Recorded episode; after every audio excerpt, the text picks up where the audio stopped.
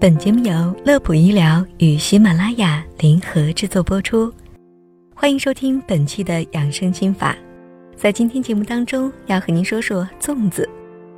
端午节到了，这粽子好吃，但今天节目中说到的四类人最好不要贪吃。小时候，端午节在我们的印象当中就是妈妈手中的粽子，软糯香甜。而如今，端午对更多离家工作的人来说，也意味着归途。家人其乐融融地坐在一起，吃上一口粽子，除了记忆当中的香甜，还多了一份团圆的滋味。众所周知，端午节是我国四大传统节日之一，而吃粽子，则是在这个节日里必不可少的事情。粽子好吃，但是也有很多的讲究，所以今天节目中。我们就在端午节来临之际聊聊粽子的吃法。首先，大家要谨记的是，千万不要空腹吃粽子。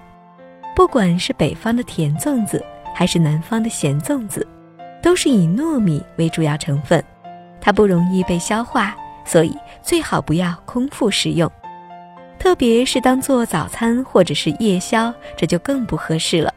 这样会导致糯米在胃里停留较长的时间。从而刺激胃酸的分泌，引发身体不适感，或者会引发慢性胃病的发作。那么粽子应该搭配什么吃呢？大家可以选择富含膳食纤维的青菜、水果，与粽子搭配食用，及时清理肠胃。尽管如此，每次也最好不要吃过多的粽子，并且应该细嚼慢咽。避免对胃造成过大的负担。另外，大家尤其要注意，以下四类人群特别不要多吃粽子。第一类就是心血管疾病的患者，由于肉粽子和猪油豆沙粽子所含的脂肪比较多，属于油腻的食品，患有高血压、高血脂、冠心病的人吃了，会增加血液的粘稠度。影响到血液循环，也会加重心脏的负担和缺血程度，诱发心绞痛和心肌梗塞。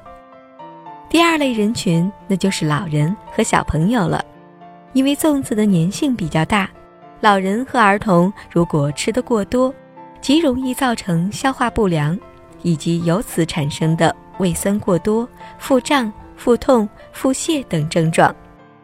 第三类人群是胃肠道疾病的患者。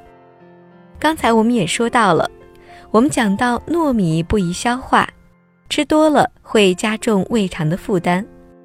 患有胃病及十二指肠溃疡病的人，如果贪吃粽子，很有可能会造成溃疡穿孔、出血，使得病情加重。而最后一类不要吃粽子的朋友，那就是糖尿病患者了。由于粽子当中常有含糖量很高的红枣和豆沙等，吃的时候通常还要加糖搅拌，如果不加以节制，就会损害胰岛功能，引起患者血糖和尿糖迅速上升，加重病情，甚至还会出现昏迷、中毒的症状。吃粽子的方法就是这些。